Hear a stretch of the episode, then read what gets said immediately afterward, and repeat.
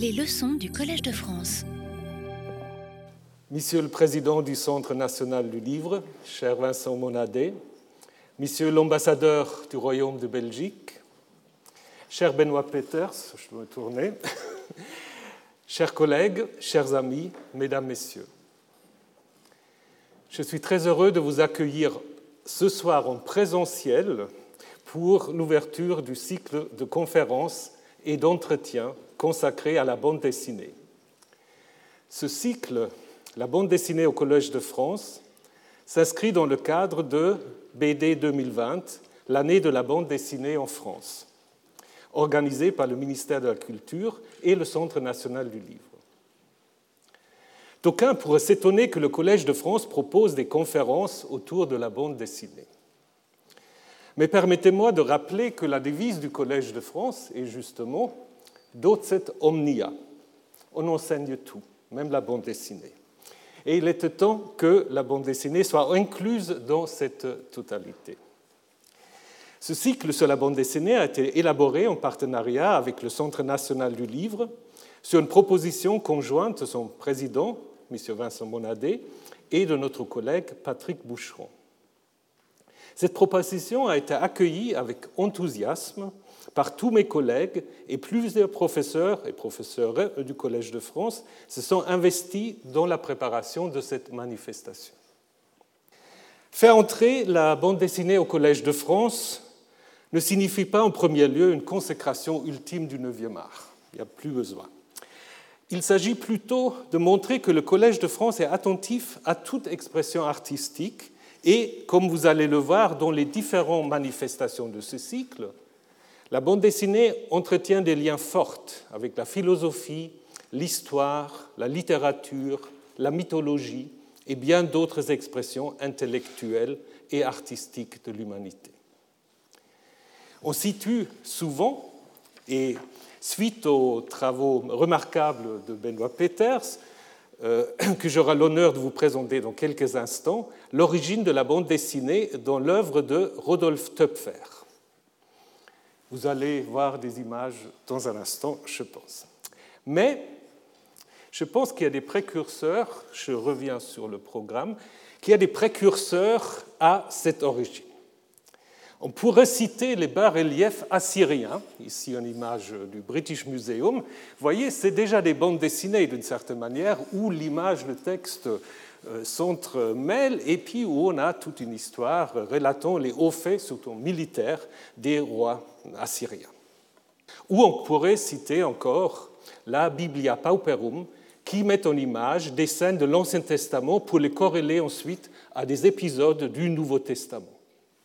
La bande dessinée n'a plus besoin qu'on la défende. Sa diffusion planétaire, son dialogue constant avec les lettres, la peinture, le cinéma, son extraordinaire pouvoir de narration et d'expression, ainsi que la richesse et la variété des talents créateurs qui la font vivre, montrent sans appel que depuis longtemps, c'est un art majeur. À la suite de la leçon d'ouverture, je parle déjà trop, à la suite de la leçon d'ouverture de ce soir, nous aurons donc des entretiens où un des grands talents de la BD francophone dialoguera avec un ou une professeure du Collège de France. Vous avez le programme ici. Le 12 novembre, Catherine Meurès s'entretiendra avec Bénédicte Savoie. Le 25 novembre, Emmanuel Guibert avec Patrick Boucheron. Et le 10 décembre, donc Jean-Marc Rochette et Vinciane Pirien.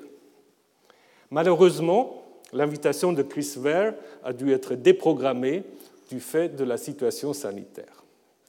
Mais nous nous réservons la possibilité de l'inviter pour une conférence à une date ultérieure. Ces entretiens, comme la conférence de ce soir, feront l'objet d'une diffusion en direct sur notre site Internet et pourront ensuite être consultés sur le même site, comme la majorité d'ailleurs des enseignements du Collège de France. Permettez-moi maintenant de vous présenter Benoît Peters. Ça fait un peu leçon inaugurale, vous savez, on met toujours le professeur à côté, on le fait attendre un peu, euh, qui la plupart d'entre vous en fait connaissent déjà. Mais je voudrais d'abord, cher Benoît Peters, vous remercier très chaleureusement d'avoir accepté d'inaugurer ce cycle par une conférence sur l'histoire et le génie propre de la bande dessinée. Benoît Peters est titulaire d'une licence de philosophie. Il a ensuite préparé le diplôme de l'école pratique des hautes études sous la direction de Roland Barthes, qui évidemment aussi a joué un rôle important au Collège de France. Titulaire d'une habilitation à diriger les recherches, vous êtes actuellement visiting professor à l'Université de Lancaster. Spécialiste d'Hergé, il a publié trois ouvrages qui sont devenus des classiques Le monde d'Hergé, Hergé fils de Tintin et Lire Tintin, les bijoux ravis. Théoricien et critique aux intérêts éclectiques, il est l'auteur de nombreux essais sur la bande dessinée, le scénario, le storyboard et l'écriture en collaboration. Il a également publié des monographies sur Rodolphe Töpfer, Jiro Taniguchi et Chris Ware. Il a encore publié aux éditions Flammarion la première biographie de Jacques Derrida, ainsi que Valérie Tenté de vivre, et tout récemment Chandor Ferenczi, l'enfant terrible de la psychanalyse. Une longue complicité avec le dessinateur François Squitten lui a permis de construire avec lui la série de bandes dessinées Les Cités obscures, devenue un classique.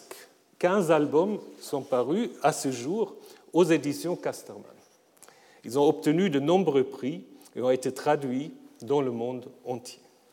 Donc Benoît Peters, vous êtes la personne idéale pour ouvrir ce cycle de conférences sur la bande dessinée au Collège de France et nous sommes ravis de vous entendre maintenant. Merci. Merci d'abord à Thomas Romer qui m'a si gentiment présenté. Merci à toutes celles et tous ceux qui ont permis que ce cycle se concrétise le Collège de France, bien sûr, avec son accueil et enthousiasme, le Centre national du livre, le ministère de la Culture et tant d'autres personnes. Et merci surtout d'avoir permis que ce cycle ait lieu en ces temps si difficiles, devant cet auditoire divisé en deux. Peut-être y trouverons-nous là quelques métaphores du regard que certaines et certains ont longtemps porté sur la bande dessinée un art auquel il manquait pour les uns la littérature, pour les autres le texte, mais aujourd'hui tout cela est bien loin. Nous allons tenter non pas une traversée de l'histoire de la bande dessinée, mais quelques moments, il y aura des absences innombrables, des territoires à peine effleurés, mais peut-être une manière de tenter de voir ce qu'elle a d'unique, cette bande dessinée qui, pour beaucoup, nous est chère.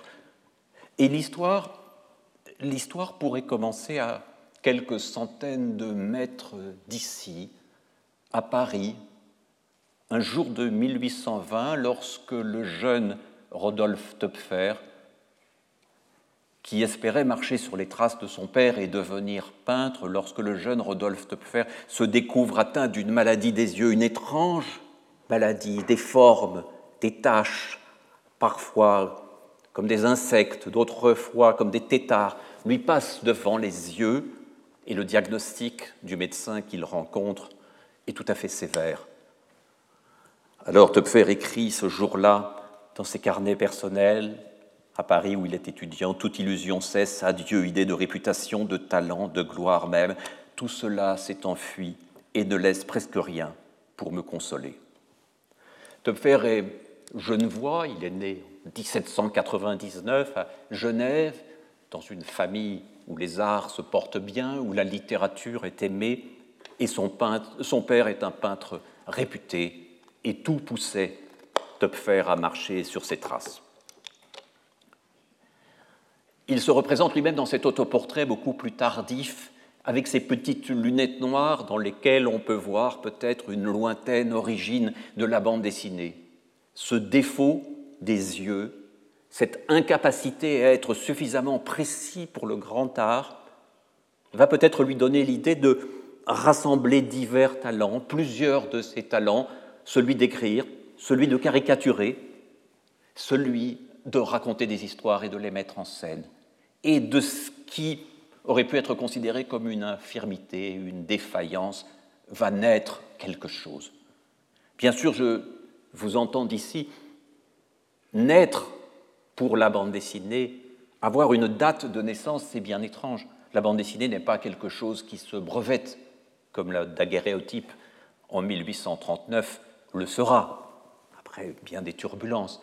Non, la bande dessinée n'a pas une date certaine, et oui, elle a un passé. Oui, on peut trouver de la pré-bande dessinée, de la proto-bande dessinée, de la para-bande dessinée dans d'innombrables arts et d'innombrables traditions d'images narratives. Et pourtant, je vais tenter de vous le montrer dans ce petit chapitre d'ouverture. Il y a bien des raisons de penser que Töpfer a été, et nous sommes plusieurs à le penser, de Wolinski naguère à Art Spiegelman, de grands théoriciens comme Thierry Grunstein, à un théoricien américain comme David Kunzel, nous sommes plusieurs à penser qu'il y a un moment Töpfer, qu'il y a un événement Töpfer.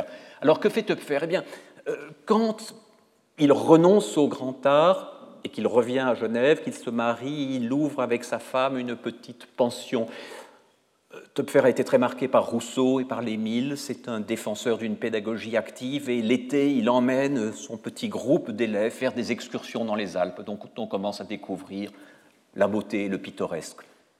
Et l'hiver, pendant des soirées un peu longues, il raconte de manière manuscrite, en illuminant lui-même son texte d'image, il raconte leur tribulation sur un mode quelque peu comique. Et puis, s'enhardissant, il renverse un peu la perspective et dans des carnets destinés à quelques amis et surtout encore aux élèves de son pensionnat, il raconte des histoires. Voici ici le carnet manuscrit avec la première version de M. Vieuxbois. Aucun projet de publication. Les publications de Töpfer à cette époque sont littéraires ou sont de la critique d'art, et il se garde bien de perdre prestige qu'il peut avoir dans un petit milieu en se risquant à publier. Mais il se trouve que Töpfer a pour grand ami un certain Frédéric Soret, et que ce Frédéric Soret a fait de nombreux séjours à Weimar, où il est devenu un intime de Goethe. Nous sommes en 1830, 1831. Soré va faire plusieurs visites et Goethe, déjà proche de la fin, est d'humeur sombre. Lui a prêté ses cahiers manuscrits, où plusieurs des histoires existent sous leur forme primitive. Et un soir, pour distraire Goethe de sa mélancolie, Soré puis Eckermann lui font lire les histoires. L'enthousiasme de Goethe est immédiat, extraordinaire, et il est amusant en ce lieu ce soir de penser que la bande dessinée, parfois mal considérée par des demi-lettrés et des faux savants, a démarré sous les auspices de Goethe, qui dit, dans plusieurs textes qu'on retrouvera, par exemple ceci, dans les romans caricaturés, c'est notamment M. Jabot, enfin dans la version plus tardive, dans les romans caricaturés, il faut admirer les motifs multiples qu'il sait tirer de très peu de figures. Il humilie l'inventeur le plus fertile en combinaison.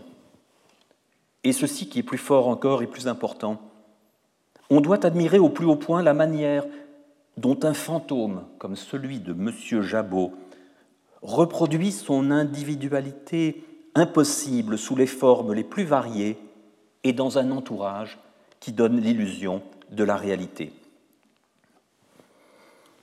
Ce sont les trois premières planches de M. Jabot que l'on peut considérer comme la première bande dessinée publiée, 1833, Genève, publiée à bien peu d'exemplaires après ses encouragements de Goethe. Mais on peut aussi s'interroger sur ce que Goethe voit dans cette succession de dessins et de textes un fantôme comme M. Jabot, qui reproduit son identité impossible. Goethe voit ce que nous ne parvenons plus à voir. Il voit ce qu'il y a de neuf chez Töpfer, il voit l'innovation, l'invention, l'étrangeté.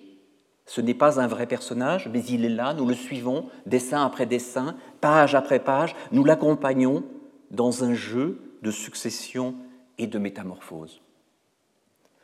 Et le talent de Töpfer se fait régulièrement éblouissant et les inventions se font nombreuses et remarquables, par exemple dans ce qui est sans doute le premier rêve de l'histoire de la bande dessinée, mais aussi la première incursion de la musique, l'intégration d'une image dans l'image.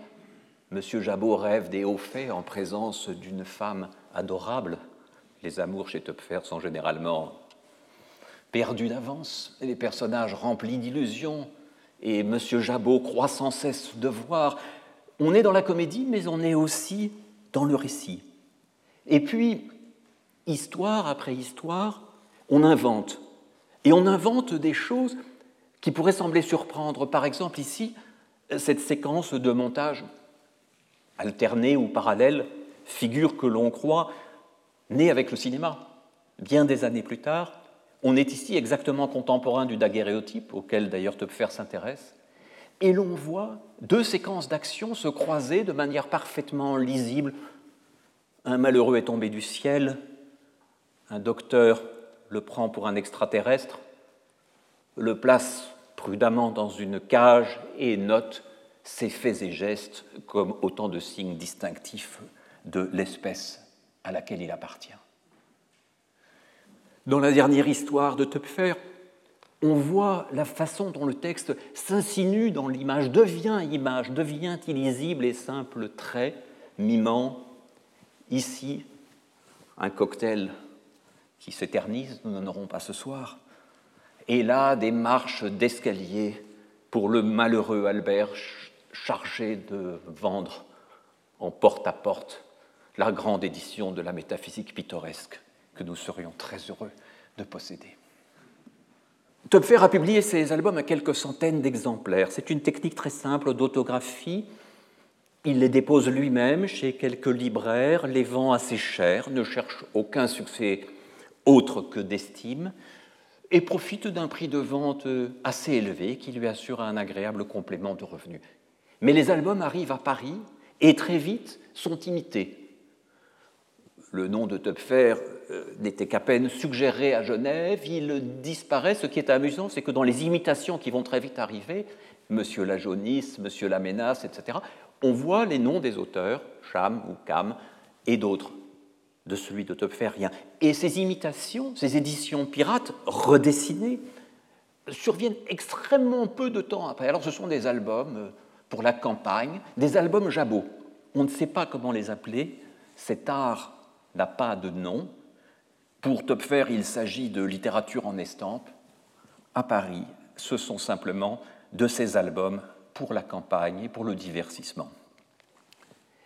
Mais Topfer n'est pas seulement celui qui crée les premiers récits de bande dessinée.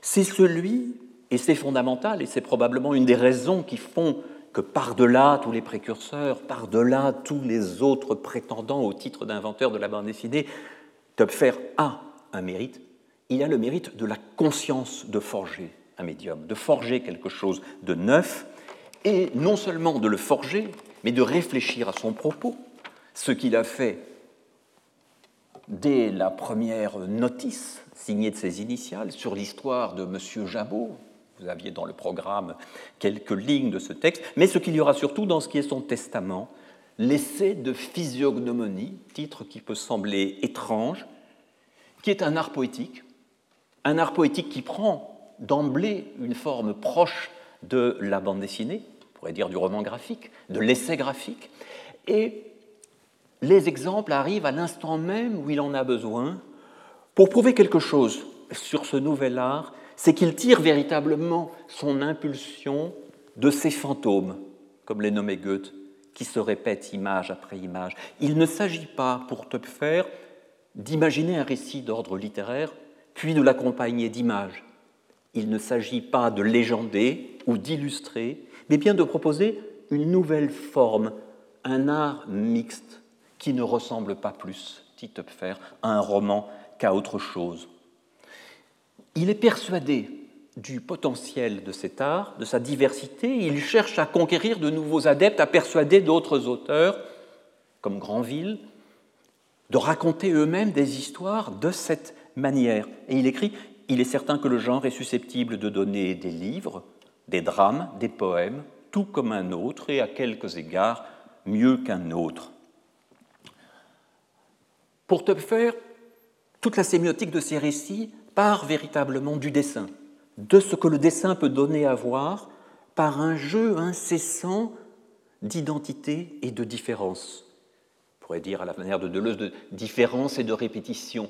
Il faut que ces particuliers, comme M. Crépin que nous apercevons en haut, il faut que ces particuliers soient immédiatement reconnaissables. Et cela dépend de leur trait permanent. Et le profil, selon Topfer, est particulièrement adéquat. Mais il faut aussi que ces récits ne soient pas monotones, qu'il ne s'agisse pas d'un défilé de masques ou de visages identiques. Et donc, il y aura une série de traits d'expression que Topfer s'emploie à codifier. C'est ce jeu des traits permanents et des traits non permanents que nous allons retrouver chez énormément d'auteurs de bande dessinée dans les styles les plus divers, même quand ils seront extrêmement éloignés de Topfer. Et je me souviens d'avoir parlé il y a quelques années de Topfer au Japon et que plusieurs mangaka m'ont dit Mais Topfer est le premier des mangaka. Topfer se pose exactement le problème que dans le dessin souvent simplifié des mangas, le dessinateur rencontre. Topfer a fait naître la bande dessinée sous forme de petits albums, mais tout au long du XIXe siècle, avec une richesse, une profusion, une diversité longtemps méconnue, il y a eu évidemment une inscription de la bande dessinée dans la presse. Pas avec euh, Gustave Doré, précurseur de la planche dans cette très fameuse Histoire de la Sainte-Russie, puisqu'il quitte le format horizontal des livres de Topfer pour passer dans le format vertical qui sera celui de la plupart des bandes dessinées.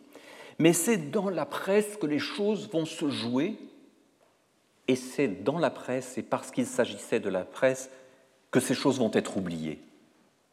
Car les livres se sont conservés, les livres, pensons à ceux de Christophe par exemple, la famille Fenouillard, Sapeur Camembert et d'autres, se sont transmis dans les familles, les albums de Bécassine se sont transmis.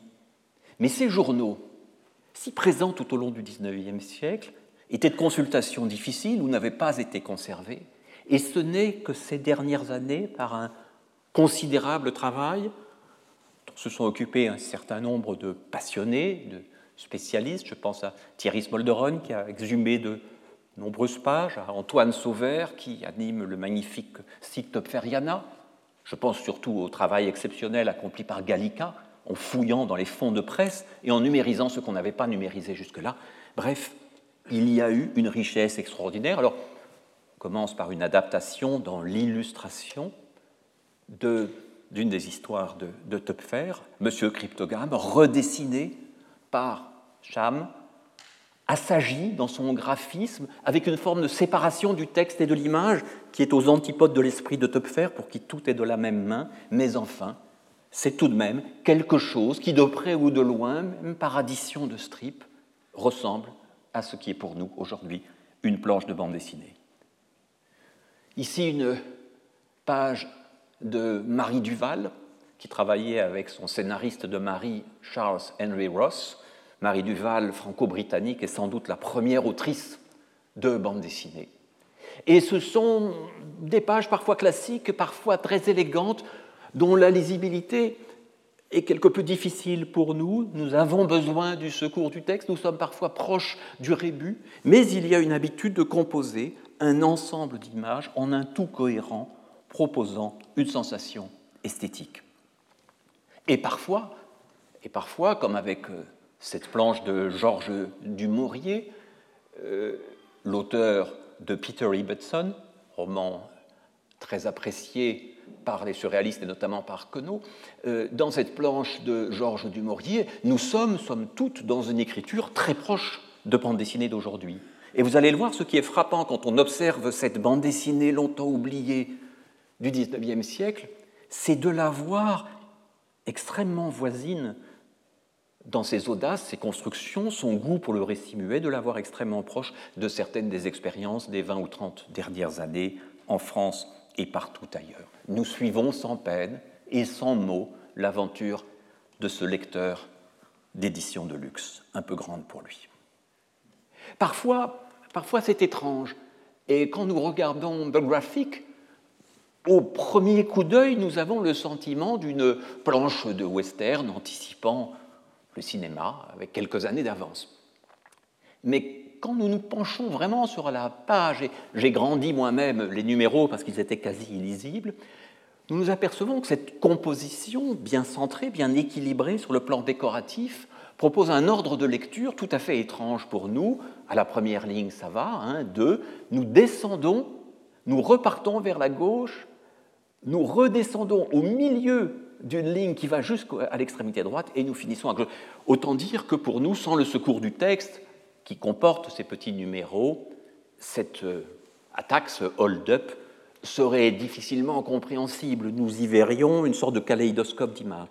Mais l'intention narrative est là et la manière de composer la page dans son esthétique est là déjà. D'autres fois, nous n'avons aucune difficulté à entrer dans la page et la construction. C'est une page qui, par son graphisme, comme par sa narration, pourrait exister aujourd'hui et être publiée. Umsonst, pour rien, tout ça pour rien. Je vous aide à la lire très vite, cette femme au chevet d'un enfant malade qui descend, qui manifestement, à court d'argent, racole un client, l'emmène, remonte chez elle pour trouver son enfant mort. Pas de texte, sinon le titre. Et le titre n'est pas rien. Et le titre est peut-être une des manières de dire que cet art du récit n'est pas tout à fait un art muet, qu'il possède déjà, nous reverrons cela chez Claire Bretéché, par la manière d'intituler, une façon d'orienter la lecture. D'autres pages, plus étranges, vous voyez que, à une époque où on ne parlait pas encore de MeToo, les voyages en chemin de fer pouvaient quelquefois être dangereux et les traversées de tunnels un peu trop hitchcockiennes, mais l'ordre euh, des images et l'ordre exact des actions est un peu étrange, avec ce très beau mouvement d'arc de cercle qui nous donne le sentiment que la page se termine tout à fait sur la gauche. La bande dessinée naissante joue très tôt avec la technologie. C'est une chose que nous retrouverons sans cesse. Dès qu'une invention est là, dès qu'un nouvel appareil se présente, la caricature s'en empare. Et ici, ce sont plusieurs conversations téléphoniques qui s'entrecroisent avec de petits fils qui permettent de glisser d'une image à l'autre. Une narration un peu compliquée pour nous, si nous la suivons dans le détail, et extrêmement simple si nous voulons en percevoir l'esprit global. Draner, un dessinateur belge. Celle-ci est ravissante. C'est une petite scène de vaudeville. Coup de téléphone entre l'épouse et son mari, sauf que derrière l'épouse, il y a l'amant. Et la conversation, évidemment, est tout en décalage et les gestes racontent autre chose. L'image et le texte ne sont nullement en redondance.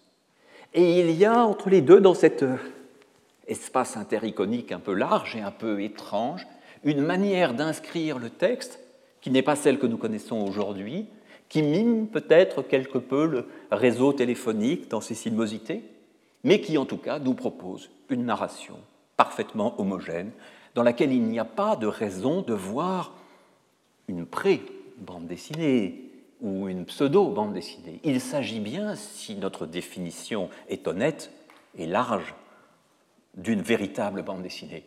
Et quand nous rencontrons, heureux lecteurs, heureux lecteurs, du Figaro du 1er décembre 1888, cette page si bien nommée de Carandache, on ne peut que se dire, on ne peut que s'incliner devant non seulement euh, l'invention thématique, quasiment la prémonition de l'action painting, même si son peintre semble plutôt mimer Monet et son impression soleil levant, mais vous remarquez que seul le soleil, à la dernière image, permet de faire de ce tableau autre chose qu'une abstraction.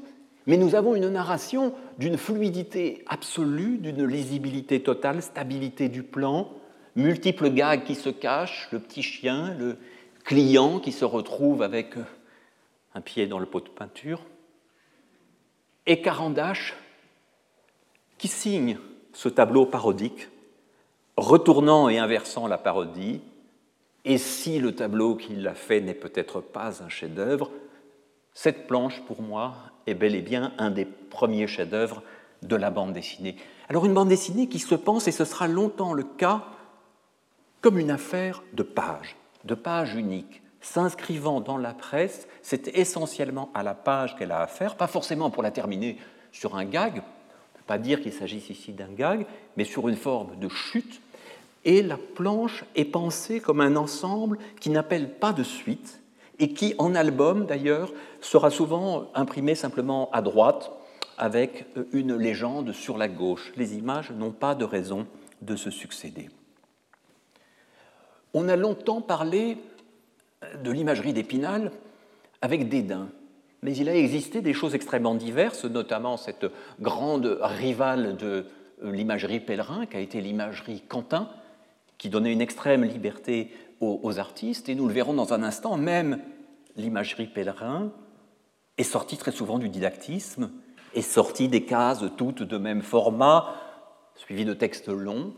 Il y a eu du risque de l'invention, et tous ceux, et je pense qu'ils sont nombreux, qui aiment Little Nemo in Slumberland de Winsor McKay ne peuvent que penser à Mackay dans l'histoire de ce garçon qui veut décrocher la Lune.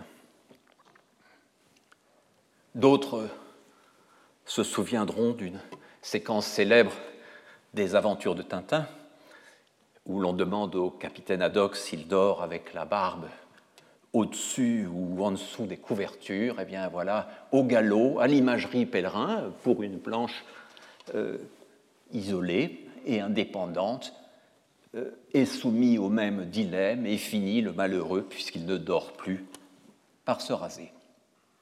On connaît Benjamin Rabier, illustrateur, grand dessinateur animalier.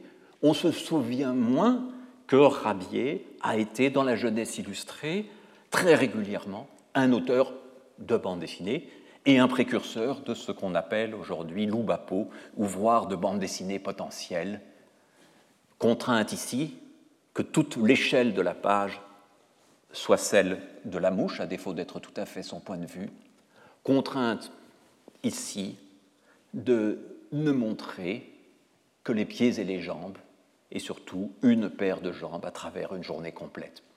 Ce sont là des, des inventions que longtemps les historiens de la bande dessinée ont ignorées, tout simplement parce que nous ne tombions pas, les uns et les autres, et moi le premier, nous ne tombions pas sur ces pages, nous n'avions pas été les chercher, ou nous n'avions pas eu la possibilité d'accéder à des journaux trop fragiles. Mais vous le voyez, dans la jeunesse illustrée, jusqu'à la mise en abîme de la case finale, on jouait, on s'amusait avec ce médium naissant qu'on ne savait trop comment nommer, mais qui, sans phylactère, se permettait déjà toutes sortes de choses. Oui, venons-en au phylactère et écoutons ce que nous dit tout récemment Dan Pirero. Le phylactère, je le dis fermement et fortement, s'il est généralement associé à la bande dessinée, et si dans les bandes dessinées euh, que j'ai écrites, euh, j'y ai eu recours avec les dessinateurs et dessinatrices qui m'ont accompagné, si la plupart des auteurs de bandes dessinées y ont recours, et si je ne veux en aucun cas le dédaigner ou le minimiser, le phylactère ne fait pas la BD. Euh, d'abord, nous le savons, Thomas Remer le sait mieux que moi, il y a eu des phylactères bien avant la bande dessinée. Il y en a eu en Grande-Bretagne, surtout dans les caricatures, de façon très régulière, dès la fin du XVIIIe siècle, au début du XIXe siècle, et le malheureux Napoléon, sur l'île d'Elbe, en a fait les frais. Bientôt, Baudelaire, dans un texte sur quelques caricaturistes français, critiquera Granville en disant C'est un esprit maladivement littéraire, il recourt d'ailleurs au vieux procédé des banderoles parlantes. Le vieux procédé des banderoles parlantes, c'est-à-dire que l'usage très intermittent chez Granville du phylactère serait plutôt le signe d'un auteur démodé, archaïsant que d'un moderne. Et ça, c'est quelque chose d'extrêmement important.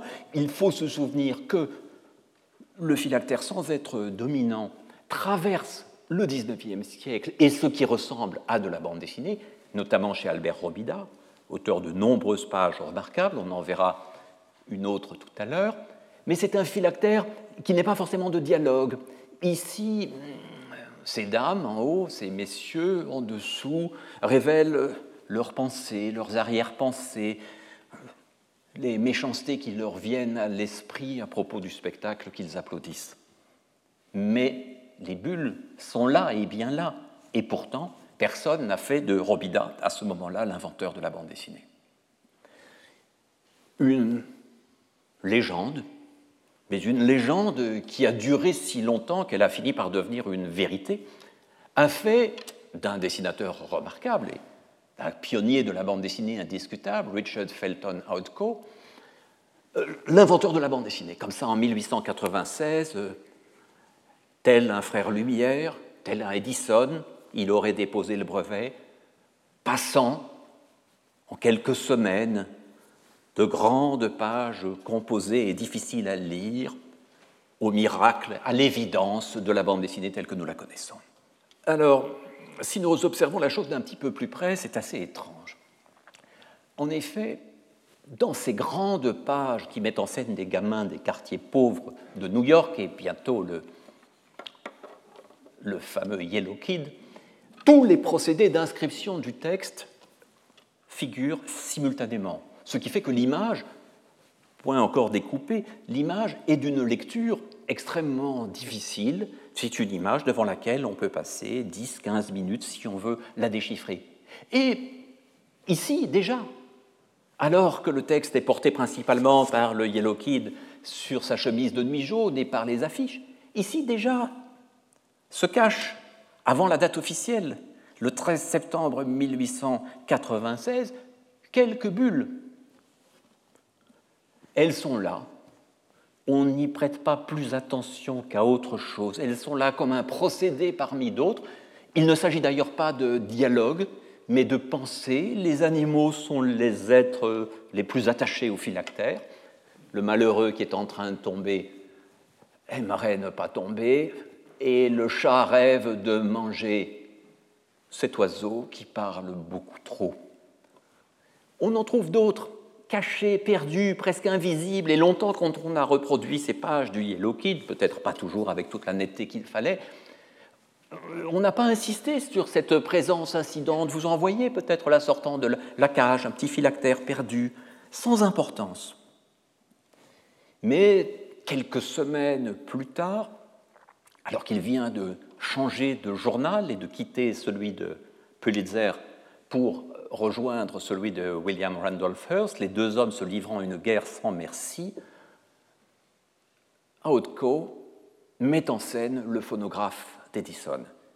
Je renvoie ici aux analyses tout à fait remarquables et approfondies que Thierry Smolderon a consacrées à cette question. Je serai beaucoup plus rapide et superficiel que lui. Ce qui est amusant, c'est que la parole, d'abord, ne sort pas de la bouche du Yellow Kid, mais de celle de la machine.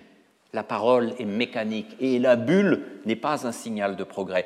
Puis le Yellow Kid s'en empare, mais c'est quand il reconnaît que c'est l'oiseau, le perroquet. Ces perroquets qui traverseront obsessionnellement l'histoire de la bande dessinée, oiseau parleur, oiseau mécanique, préfiguration du disque, de tout ce qu'il y a de mécanique dans la parole. C'est cela qui se passait. Pas d'eureka ce jour-là chez Rothko. Aucun sentiment d'avoir révolutionné son système narratif, puisque les semaines suivantes, il réadopte la composition en une grande page décorative, la présence d'un texte abondant, la présence d'un texte dans l'image.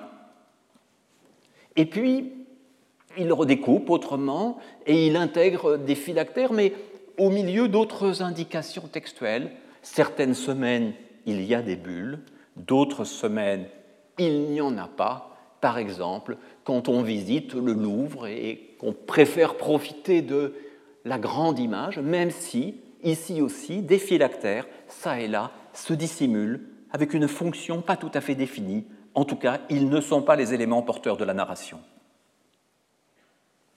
Ce qui s'installe par contre chez Hautco de plus en plus, c'est l'idée qu'un découpage en plusieurs moments, 4, 5, 6 images, d'une action permet de raconter de manière peut-être plus lisible, plus moderne, qu'une seule grande image rassemblant de façon énigmatique tous les éléments narratifs.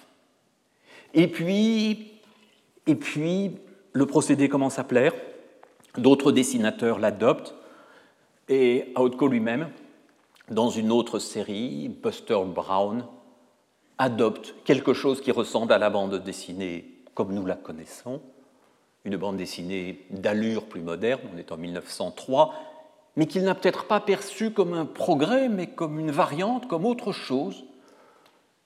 Ce qui est amusant, et délicieux, c'est l'aspect gender studies de cette page où Buster Brown va s'amuser à couper les cheveux de sa petite amie, puis à échanger ses vêtements avec elle jusqu'à les rendre identiques, méconnaissables, mais il était peut-être un peu tôt pour imposer ce genre de comportement.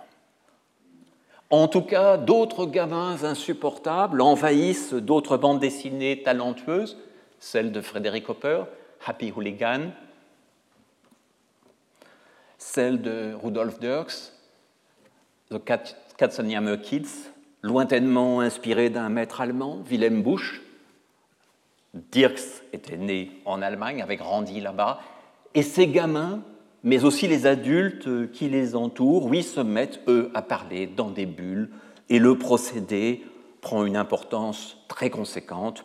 Et dès les années 10, la plupart des auteurs américains y ont recours. En Europe, il faudra plus longtemps. Toutefois, toutefois, le procédé n'est pas du tout universel. Et si nous voulions raconter une histoire de la bande dessinée en ne retenant que les œuvres à bulles, que les œuvres à phylactères, il nous faudrait par exemple exclure Tarzan de Garth. Pas de bulles, pas de phylactères. Il nous faudrait exclure l'essentiel du Flash Gordon d'Alex Raymond, avouez que ce serait dommage. La plupart du temps, pas de bulles, d'autres constructions, une lisibilité remarquable, une efficacité narrative, une poésie, un monde imaginaire, mais pas cette obligation de bulles que tant d'autres autour de lui utilisent et pratiquent. Et quant à Harold Foster, pour Prince Vaillant, jusqu'à la fin de sa carrière, jusqu'à la dernière planche qu'il dessine, il aura recours, façon médiévale, à des textes de commentaires et de grandes illustrations.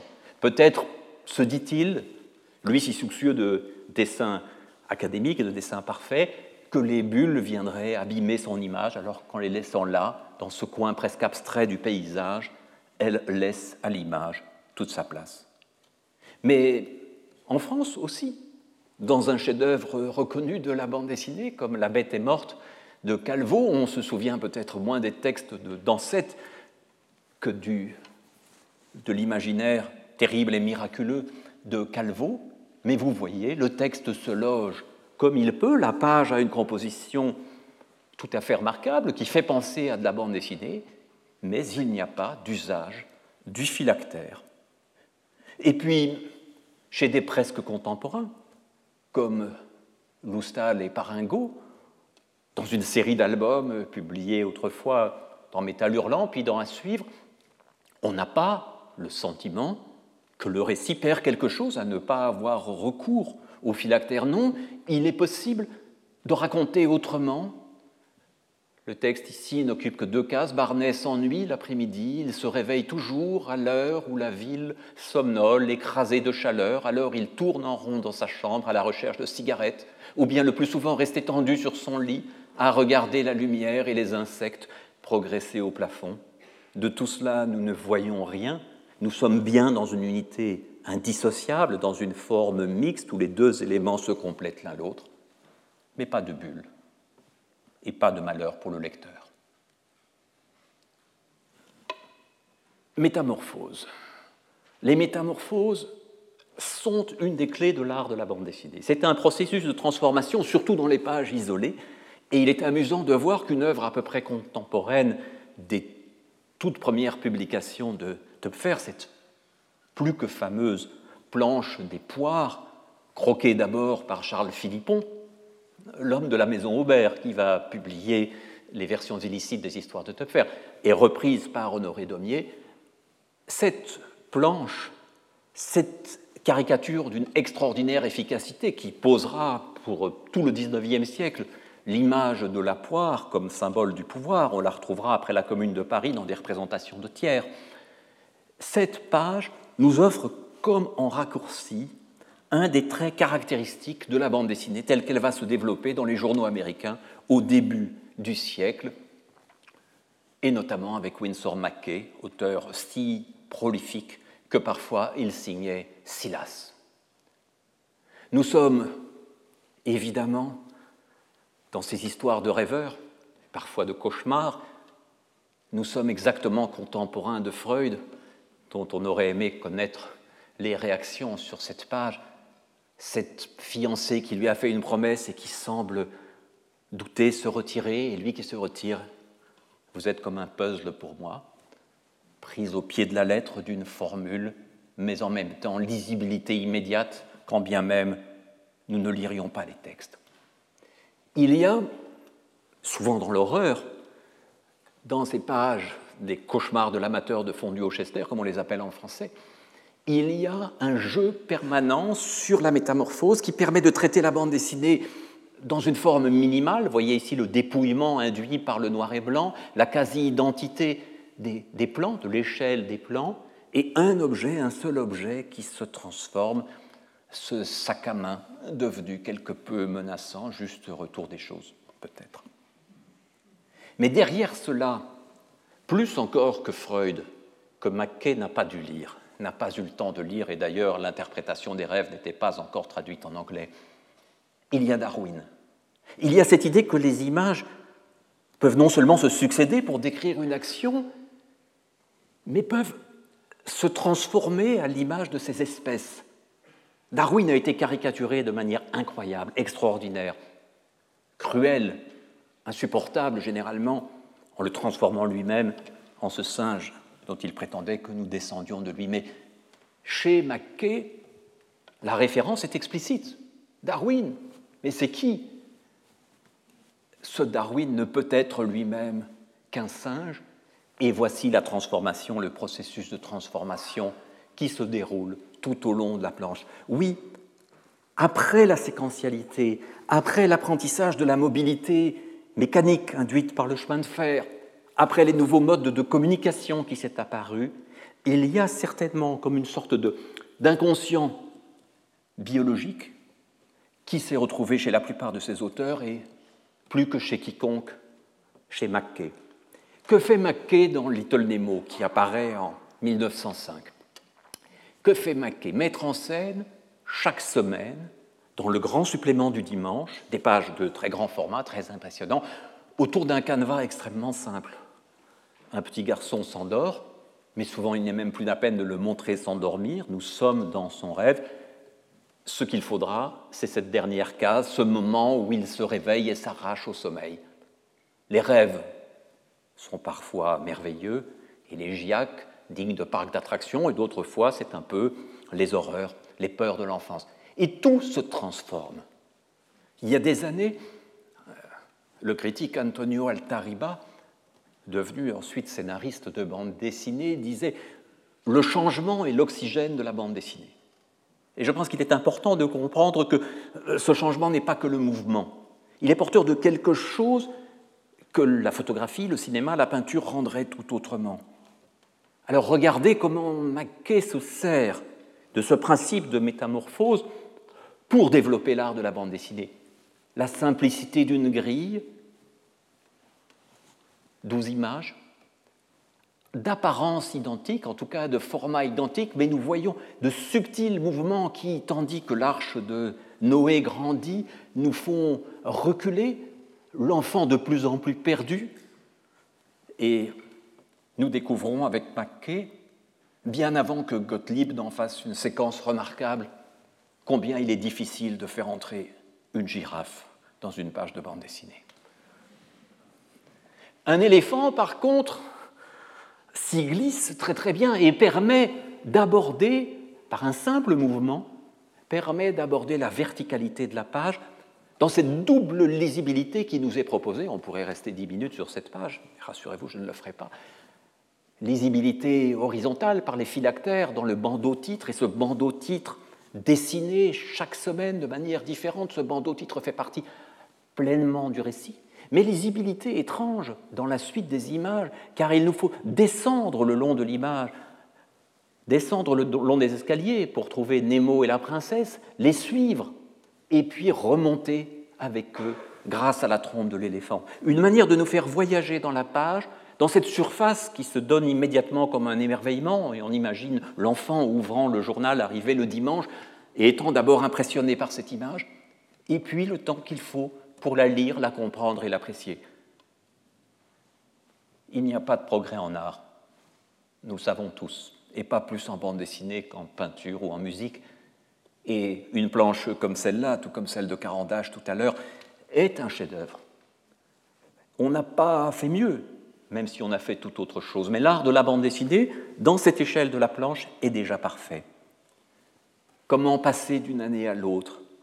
Comment passer d'une année à l'autre Célébrer le nouvel an d'une manière différente année après année, puisque Mackay travaille dans la durée, eh bien c'est aussi apprendre comment passer d'une ligne d'image à une autre et créer l'illusion d'un enchaînement linéaire là où nous avons une rupture majeure entre la première bande d'image et la seconde. Mais pourtant, quand nous percevons cette structure triangulaire au premier regard, nous avons déjà tout compris, nous avons une intelligence qui dépasse celle de la lecture patiente, case après case. Pardon, beaucoup d'entre vous connaissent cette page par cœur, mais elle fait quand même partie des plus extraordinaires, là aussi, de l'histoire de la bande dessinée. D'abord parce que ce qu'elle met en scène, c'est le véhicule du rêve, le lit du petit Nemo, ce lit au pied duquel il posait ses chaussures. Est-ce sont-ce ces chaussures qui donnent envie au lit de se transformer, de l'entraîner dans la ville.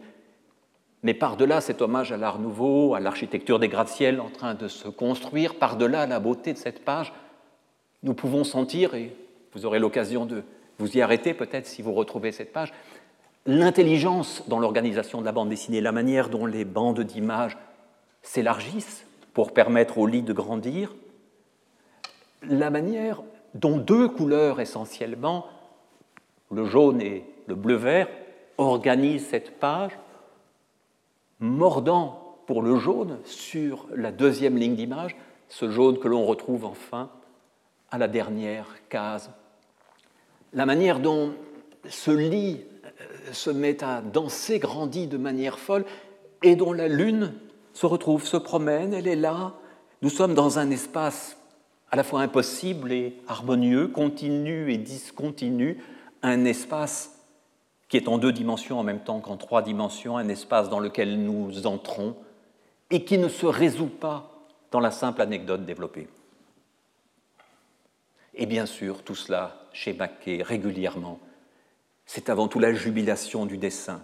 C'est la joie d'un dessin qu'il aimait tracer en direct sur les scènes de music hall, d'un dessin qu'il avait appris dans les fêtes foraines, tout petit, d'un dessin qui peut parfois transformer Nemo lui-même et ses parents en mauvais dessin, quel cauchemar, mais quel talent de la part de Mackay que d'arriver à nous proposer une page d'une parfaite lisibilité, où les phylactères sont d'ailleurs presque épargnés, en étant un si bon dessinateur. Et je me souviens d'une remarque que m'avait faite un jour Art Spiegelman, remarque qui laisse rêveur. L'extraordinaire n'est pas que Mackay soit un grand dessinateur, si qu'il ait réussi à être un aussi grand auteur de bande dessinée malgré son talent de dessinateur. D'oublier la virtuosité pure, d'oublier le goût de la belle image, de l'illustration telle qu'il les pratiquera à la fin de sa vie, pour entrer dans cette dynamique spécifique du récit en bande dessinée. On pourrait, dans cette époque bénie des premières années du XXe siècle, évoquer les pages de Lionel Feininger. Certains le considèrent comme un artiste à cause de ses peintures et excluent les travaux qu'il a réalisés au début de sa carrière dans les journaux américains. Ce sont évidemment, là aussi, des pages miraculeuses. Elles racontent peu, en un sens, mais tout s'y transforme, tout y bouge, tout y joue semaine après semaine avec des codes différents qui convoquent des éléments d'abstraction que la bande dessinée mettra bien longtemps à atteindre. Et l'on pourrait tout aussi bien s'attarder sur cet autre chef-d'œuvre de la bande dessinée, incontesté, incontestable, Crazy Cat, où là aussi la bande dessinée ne cesse d'être mise en abîme dans toutes ses possibilités, autour d'une structure minimale une souris, un chat, un officier de police, une brique. Et autour de ces quelques éléments et des malentendus qui en sortiront, c'est un chef-d'œuvre qui se développe pendant une trentaine d'années. Alors, la bande dessinée se confronte très tôt à l'architecture et sent qu'entre ces grandes pages journal et l'organisation qu'elle propose, il y a des choses qui peuvent se passer. Nous sommes ici peut-être dans une page documentaire, sans vraie intention narrative. Nous sommes dans cette image très célèbre, qui a servi notamment de couverture à la vie mode d'emploi de Pérec, euh, nous, nous, sommes devant une représentation en coupe d'un immeuble, et en même temps, par la présence des personnages, par le jeu des escaliers, par la circulation, notre œil a envie de forger un récit. Et c'est ce que fera en 1882 Albert Robida en résumant ironiquement Pobouille de Zola, Pobouille où l'escalier joue un rôle déterminant. Nous sommes là, oui, dans une forme de, de récit. Nous jouons sur cette idée que la page euh, tenue verticalement est une sorte d'architecture, est une sorte d'immeuble dans lequel nous voyageons. Comment monter un escalier en bande dessinée? Voilà une question qui préoccupe le jeune Hergé et à laquelle il apporte une réponse tout à fait remarquable. En haut de la page, qui est à la recherche de Milou, qui a été enlevé. Et donc, il veut monter vers le huitième étage. Mais le problème, euh, c'est qu'on est en haut de la page.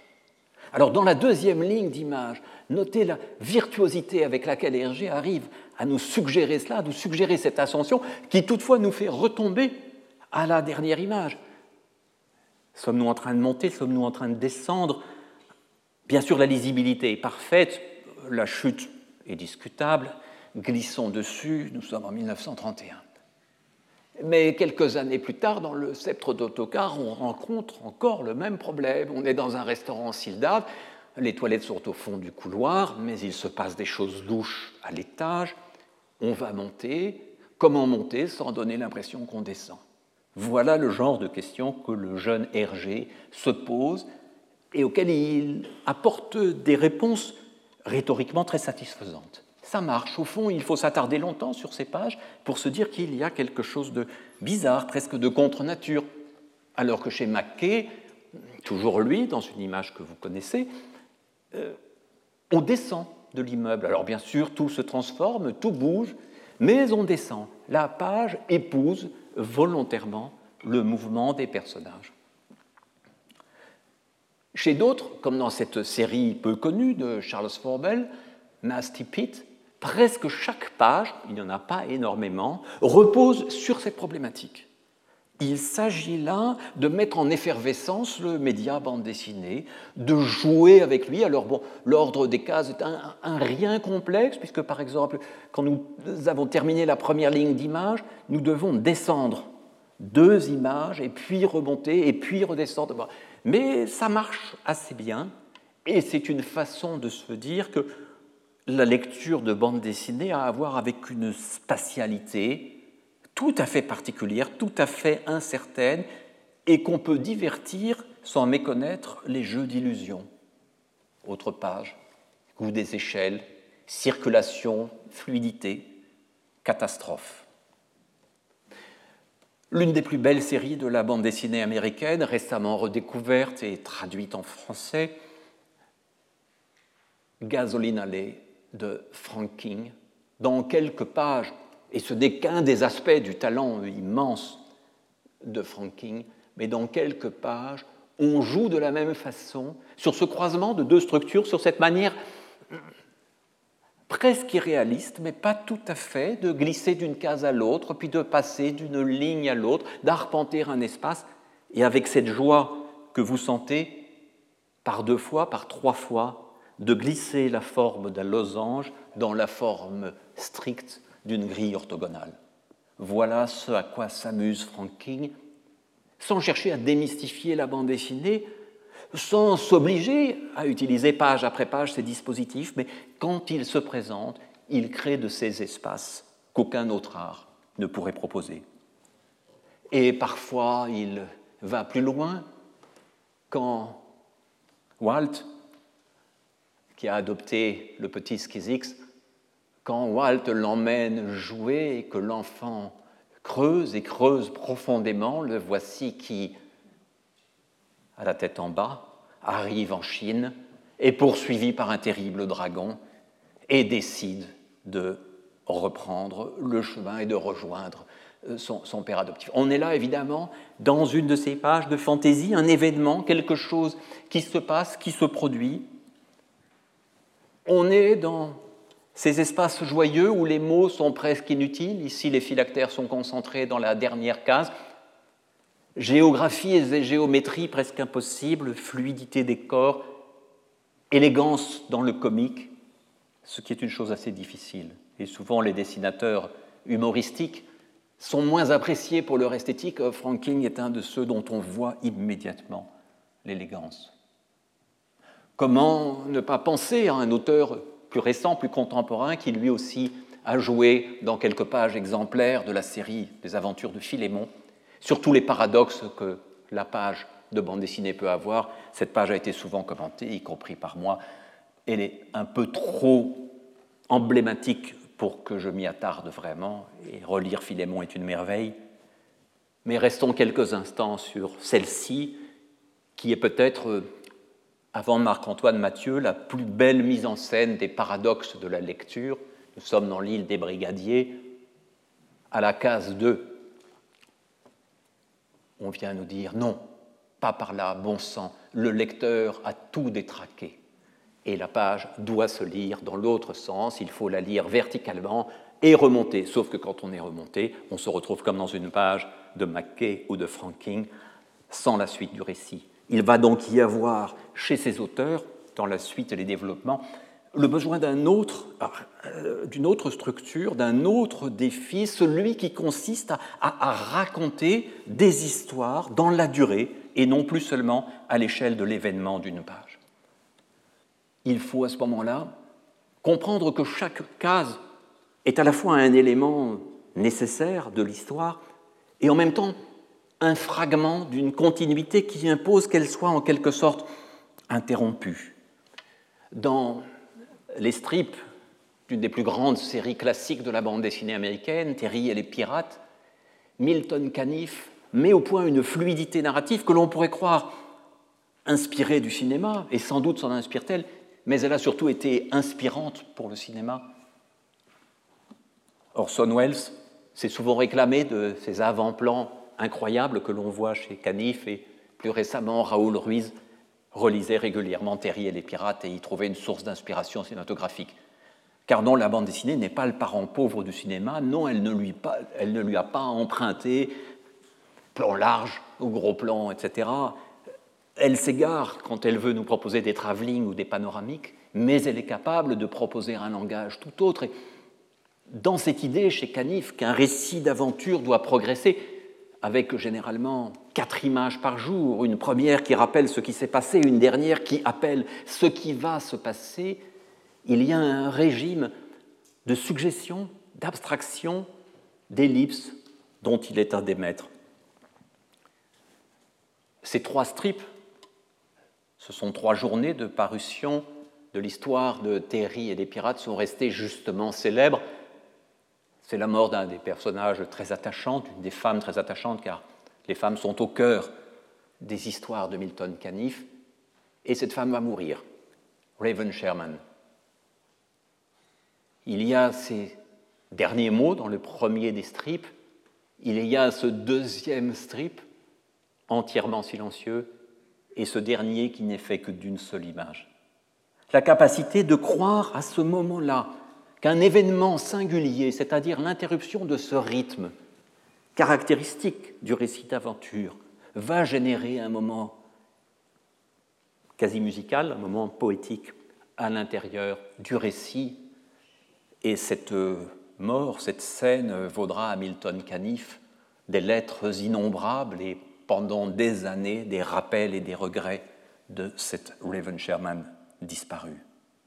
Organiser une page, car Canif fait des strips, mais il fait aussi des pages le dimanche, c'est comprendre comment les plans doivent être tantôt complexes, tantôt allusifs. Regardez les deux silhouettes de la première case, presque toutes mangées par le titre, et regardez la complexité de la dernière image, de même taille, vers laquelle tout va. Et entre les deux, une manière de, jouer avec ce qu'on montre, ce qu'on ne montre pas, cet art de la suggestion que les grandes bandes dessinées en noir et blanc ont si bien développé. Hugo Pratt, Munoz, Comès et quelques autres se souviendront de Milton Caniff. Mais il y a d'autres façons de jouer avec l'espace en bande dessinée. Et s'il y en a un qui s'est préoccupé constamment d'une sorte de grammaire, euh, c'est bien Hergé. Hergé n'a cessé de modifier ses histoires. Il les a parfois redessinées pour les toutes premières, passant pendant les années de guerre du noir et blanc à la couleur, recomposant sur quatre bandes ce qu'il avait créé sur trois bandes, ajoutant, retranchant, recadrant. Mais il a dû le faire aussi quand il paraissait dans le journal Tintin, dans un format horizontal qui lui permettait d'occuper les pages centrales, deux pages au lieu d'une, mais évidemment, le format de l'album était déjà fixé. Alors il fallait recomposer. Et recomposer, c'est respatialiser. Et quelle différence entre l'irruption dans le temple du soleil, à la dernière case de cette page, et cette entrée majestueuse en demi-page qui fait écho du reste à une autre irruption qui survient, si vous en souvenez, au début des sept boules de cristal sur la scène de théâtre deux cases de même format, deux événements. Mais je me souviens, avec une impertinence de jeune homme, lors de ma première rencontre avec Hergé, de lui avoir dit c'est tout de même dommage que ça ne se passe pas plutôt au moment où on tourne la page, que la grande case ne soit pas de l'autre côté. Et effectivement, maintenant, je mesure toutes les contraintes qu'il y avait, mais il m'avait dit Ah oui, oui, vous avez raison, j'aurais préféré. Et donc ces questions de spatialité, de spatialisation, il ne cessait d'y penser. Et si vous n'en êtes pas convaincu, regardez comment on pose le pied sur la Lune dans le journal Tintin le 25 mars 1953, et comment dans l'album on transforme la même séquence en événement bouleversant et inoubliable. C'est cela aussi l'art de la bande dessinée. C'est cette façon tout d'un coup de, de monter mais pas de monter simplement en coupant dans les images, mais en les organisant tout à fait différemment. C'est aussi, j'aurais reprendre un exemple classique, mais j'en n'en ai pas de plus beau, euh, c'est aussi savoir ce qu'on peut faire pour ne pas montrer d'images inutiles. Quand on a 62 pages, une douzaine d'images par page et qu'on veut raconter une histoire complexe, riche en sentiments et en péripéties, et même en gags, comme Tintin au Tibet, on va monter dans un avion, on se trompe parce que le pauvre capitaine a un moucheron dans l'œil, il va s'étaler comme il l'a fait tant de fois, on va le dessiner. Eh bien non, non, halte capitaine, pas là, ici l'autre passerelle, et hop, nous sommes dans l'avion, on le répare. Mais ce qui est beaucoup plus extraordinaire, ce qui m'a fait un plaisir infini, c'est quand dans l'exposition du Grand Palais, j'ai vu pour la première fois le crayonné de cette page.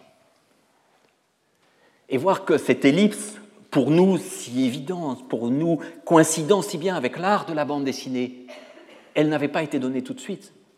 Non, capitaine, pas par ici, l'autre passerelle. Il tombe et le dessin existe dans le crayonné, et peut-être même une autre case. Et elles ont été supprimées, élaguées.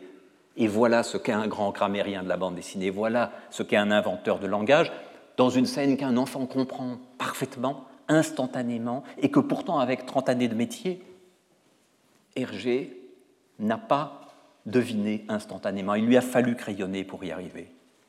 Alors l'art de la bande dessinée, il est au sommet, si j'ose dire, dans Tintin au Tibet, l'art de la bande dessinée, c'est de comprendre aussi qu'une case vaut par elle-même, bien sûr, mais qu'elle vaut aussi par une sorte de solidarité iconique, de rassemblement de plusieurs images que l'on lit en même temps, qui en font une. Les fanfaronnades du capitaine ne s'expriment que par son chant guilleret, les petites gouttelettes autour de sa tête, et puis dans sa position, à la fin de la dernière image, une, diagonale parfaite, une évidence, quelque chose qui est totalement compréhensible, et puis Saïd, même si Chang vivant où chercher, lui regarde où de ce côté-ci, de ce côté-là?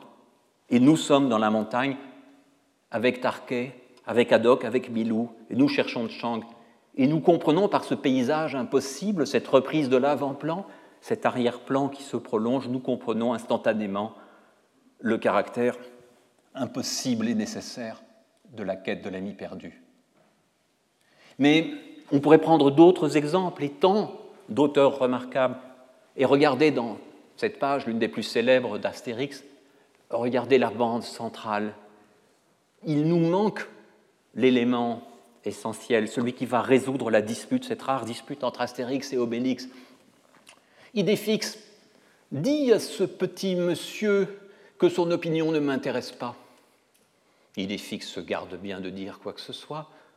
Astérix est méditatif, et de lui-même sans qu'aucun événement se soit passé juste parce qu'il rougit, juste parce que quelques secondes de plus sont arrivées.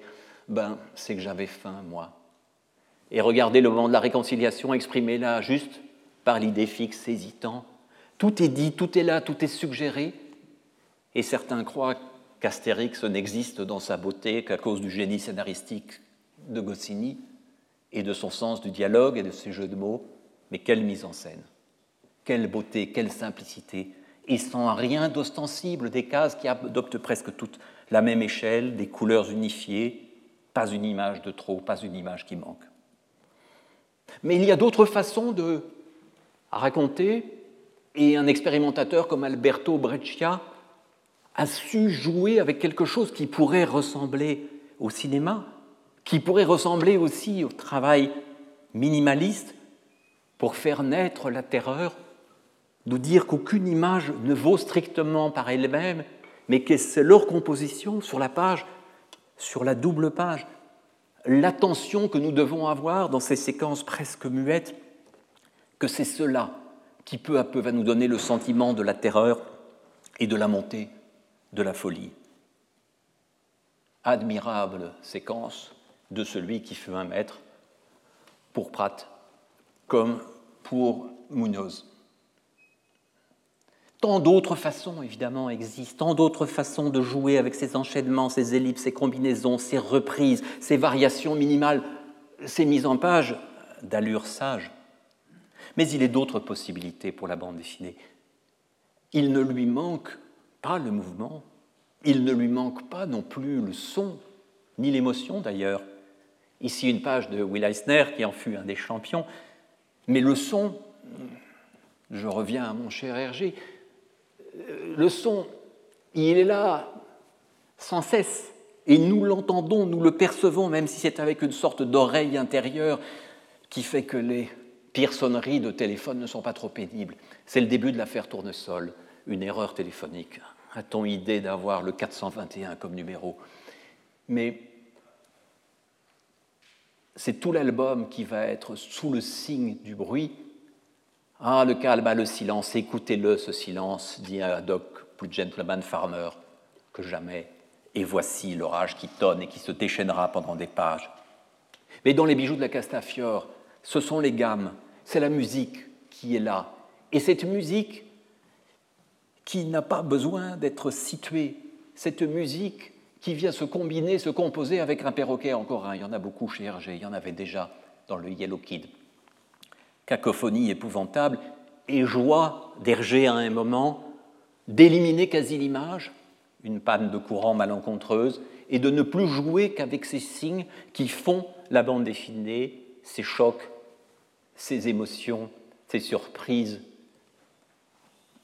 et qui nous laissent deviner qui parle à chaque instant, comment rester lisible presque dans le noir, mais aussi comment savoir ménager une place ou une quasi-place à une musique devenue étrangement silencieuse? On l'entend de loin, des notes de couleur, et quand on s'en approche et qu'on l'observe sans pouvoir être trop près, on ne l'entend plus du tout. Quelle nostalgie dans cette musique. La musique, elle est là chez Franquin sur un mode plus agressif, dans ce magnifique album qu'est QRN sur Bretzelburg.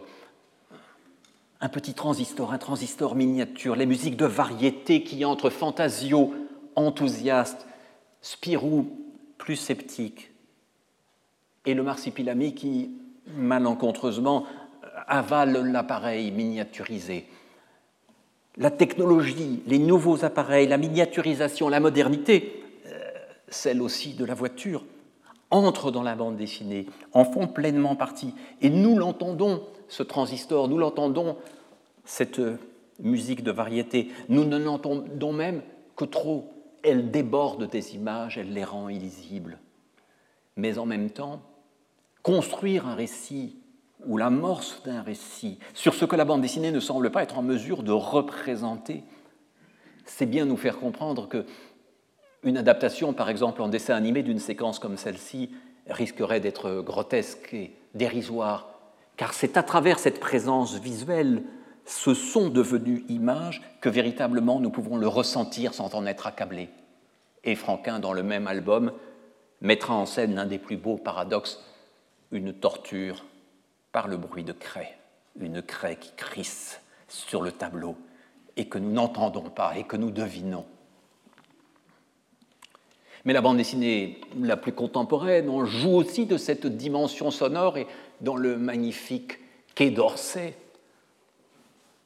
ce personnage de ministre un peu exalté ou excité, qui cite d'ailleurs Tintin à plusieurs reprises pour son efficacité, joue admirablement de toutes ces possibilités d'une sonorisation. Nous sommes là dans cet univers où les portes claquent, où les voix résonnent trop fort, où les murs tremblent. Et nous sommes en plein dans la bande dessinée. Je n'ai pas besoin de voir une adaptation, une transposition de cette bande dessinée, que je crois du reste, pardon Bertrand Tavernier, totalement inadaptable.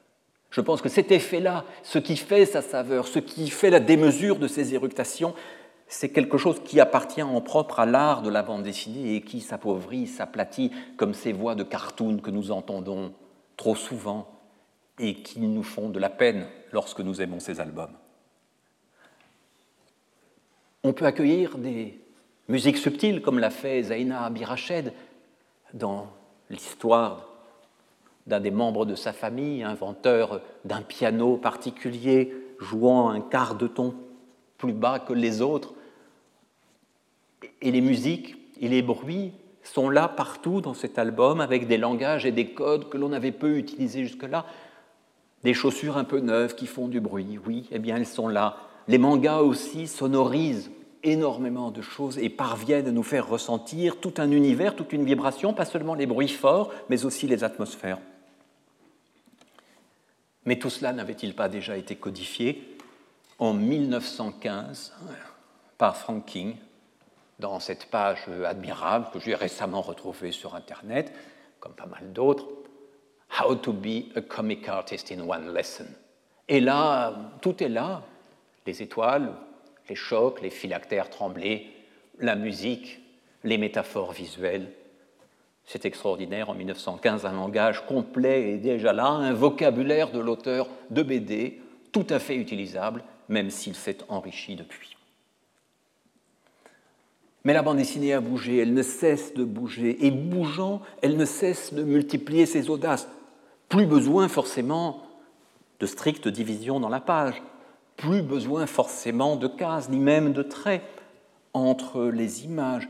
Mais le texte peut s'insinuer partout, le texte peut trouver de nouvelles façons de se dire. Et déjà, chez Topfer, il y avait certes le commentaire des images, mais il y avait aussi cet usage fréquent d'une affiche. Et Tardy, Tardy n'a-t-il pas cessé de faire cela, de jouer de ce type de choses La rue, toute bruissante de mots, la rue avec ses affiches, ses journaux, ses enseignes de magasins.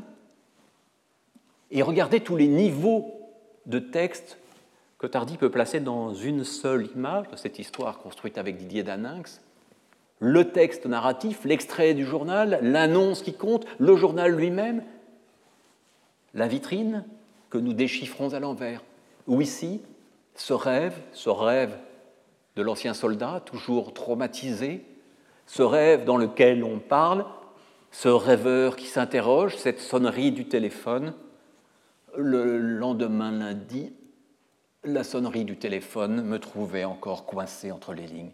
Mais Tardy n'est jamais coincé entre les lignes. Il en joue, il s'en sert, qu'il adapte ou qu'il invente. Et il n'y a pas cette idée que le texte aurait un lieu privilégié, que la bulle devrait se placer de manière discrète pour ne pas être dans l'image, ou comme chez certains auteurs d'aujourd'hui, qu'il faudrait les enlever, ces bulles, pour que la page soit toute belle et plus séduisante sur les murs d'une galerie. Non, enlevez le texte chez Tardy, et c'est tout Tardy que vous enlevez, le dessin aussi, car cela appartient au noir, au blanc, à l'organisation des masses. Mais c'est le cas aussi chez David B.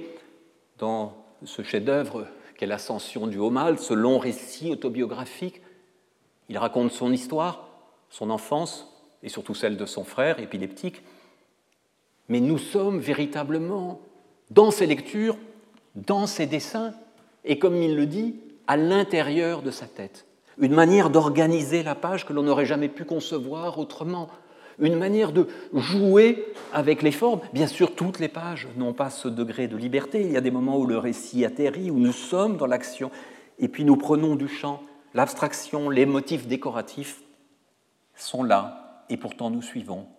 Ou dans cet autre roman graphique devenu très célèbre, devenu un classique chez les anglo-saxons, Fun Home d'Alison Bechdel, il peut y avoir des pages au découpage très simple, des pages de dialogue d'allure classique, presque répétitive, et puis tout d'un coup, dans un moment clé du récit, celui où la narratrice découvre l'homosexualité dissimulée de son père et où s'éclairent de multiples choses, le texte se répartit tout autrement sur toute la double page. Et parfois, l'amour de la littérature est tel que les mots envahissent entièrement l'image et à d'autres moments, les pages respirent. C'est un autre rythme qui s'est créé, non plus sur la page, mais sur l'ensemble de l'album. Dans ce qu'on appelle le roman graphique, expression que l'on peut parfois considérer comme pernicieuse, car elle viendrait nous dire qu'il y aurait comme une sorte d'aristocratie de la bande dessinée dans le roman graphique, qu'il y aurait plus dans le roman graphique que dans la bande dessinée courante.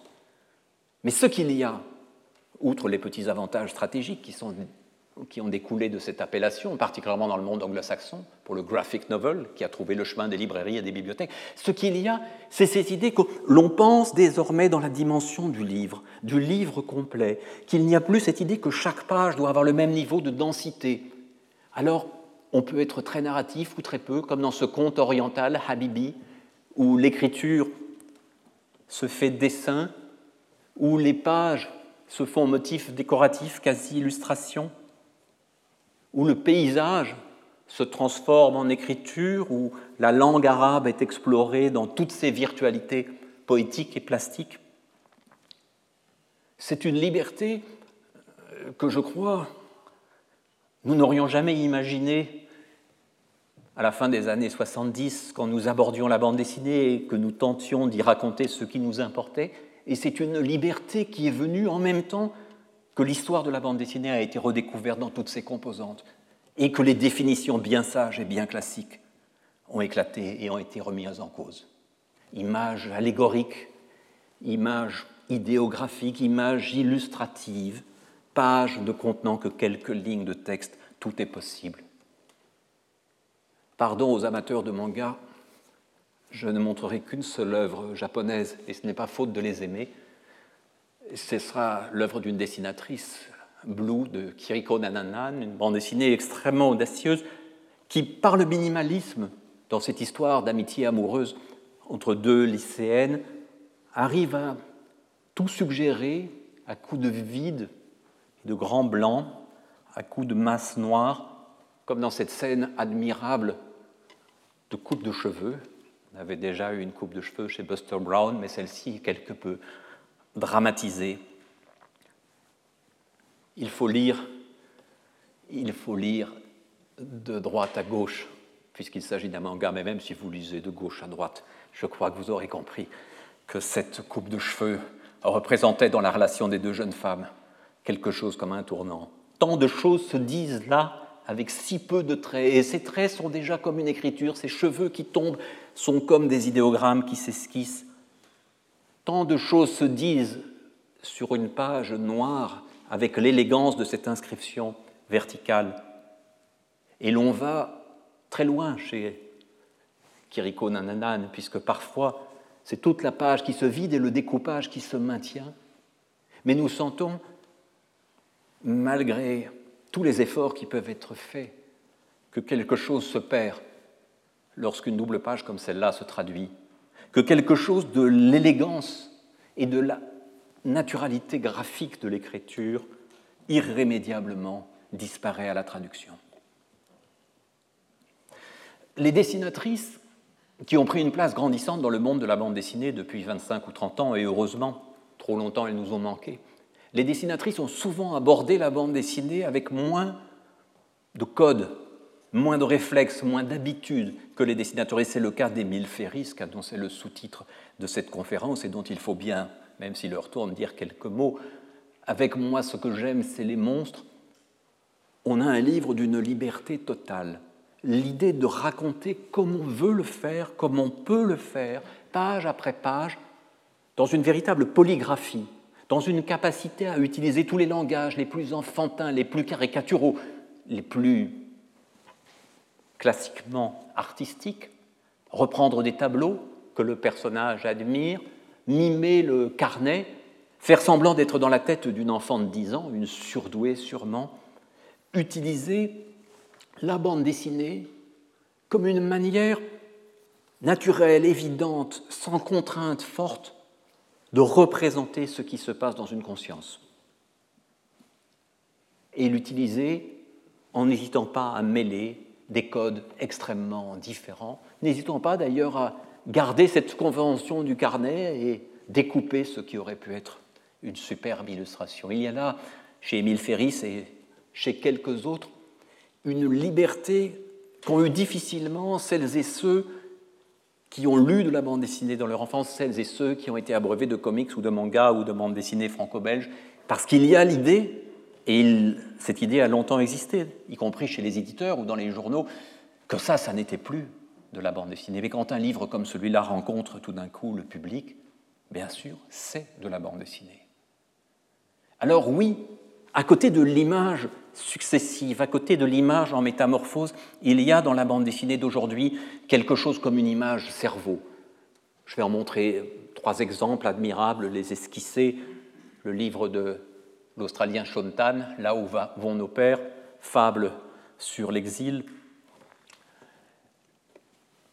Un livre entièrement muet, un livre à la fois individuel et collectif, une sorte de compilation d'innombrables histoires d'exilés, une rêverie que l'on doit reconstruire peu à peu, non pas linéairement, mais en acceptant de revenir, de feuilleter, de s'attarder, de déchiffrer les métaphores et les rébus, les moments plus narratifs, les moments plus abstraits. Un livre resté unique pour l'instant dans l'œuvre de Shontan et qui, universellement, a pu toucher les lecteurs et révéler de nouveaux horizons au récit muet. Quelques mots de Chris Ware, notre Winsor McKay, que nous espérons tant voir ici. Dans Rusty Brown, son livre le plus récent, un long chapitre est consacré à l'histoire d'un personnage, Lint. Et chaque page de cette histoire rassemble, résume, métaphorise une année de sa vie. Nous voyons le tout petit bébé, l'enfant qui s'approprie le langage et le jeu des couleurs. Nous voyons l'adolescent et le jeune homme amoureux. Et à chaque fois, nous lisons une page qui est comme un état de conscience, qui est comme une mise en simultanéité d'actions, de sentiments, de phrases, de lectures. Une sorte de manière de composer, oui, ce que j'appelle une image cerveau. Et d'ailleurs, Chris Ware, ce serait une façon de le rendre présente, disait Les bandes dessinées dans leur combinaison d'images, de mots, de gestes, de couleurs, de motifs et de musique muette autorisent une approche de la conscience et de la mémoire à la fois par couche et en simultanéité, très comparable à la manière dont nos consciences véhiculent et interrompent nos expériences du présent. Ces couches de temps qui s'enchevêtrent, cette mémoire des personnes et des lieux, nous les retrouvons dans un autre chef-d'œuvre récent, Here de Richard Maguire, ici, primé, comme bien d'autres livres, au Festival d'Angoulême. L'histoire d'une maison, l'histoire d'un lieu, des doubles pages à chaque fois, presque muettes, et un très étrange dispositif qui permet, dans le même lieu, d'additionner des couches d'espace. Cartooning disait Art Spiegelman, is the art of turning back time into space. C'est un art de ramener du temps dans l'espace, de convertir du temps dans l'espace. Et c'est un des livres certainement plongeant dans la mémoire profonde, non seulement d'une famille, d'une maison, d'un paysage, d'un pays, de ses anciens habitants, de tout ce qui fait l'impensé d'un lieu. C'est une expérience nouvelle dont beaucoup diraient sans doute que ce n'est plus de la bande dessinée, ou que c'est trop beau pour être de la bande dessinée, comme je l'avais entendu un jour à propos de Maus du même Spiegelman. Ah oui, mais ça, Maus, c'est une grande œuvre, ce n'est plus de la bande dessinée. Mais si, c'en est. Et ici, c'en est aussi, profondément, indispensablement. Mais c'est à l'échelle du livre entier que se joue l'art de la bande dessinée. Alors, pour finir, une définition. Faut-il prendre celle de l'artiste Samplerman qui, se moquant des débats autour de son travail, où il remixait des éléments de bande dessinée ancienne, finissait, écho à un dialogue, je crois, sur le site ActuaBD, finissait par dire il est peut-être temps de revoir ta définition de la bande dessinée. Alors, je me disais, ça serait quand même bien d'en proposer une, après avoir parlé du génie de la bande dessinée et avoir annoncé qu'il y avait un génie de la bande dessinée. Qu'est-ce que c'est? Somme toute, et chaque fois que j'essaie de la fixer en quelques mots, je la vois se dérober, et même la définition topférienne, qui unit indissociablement le texte et l'image. Hein. le texte sans les images ne signifierait rien, les images sans le texte n'auraient qu'une signification obscure.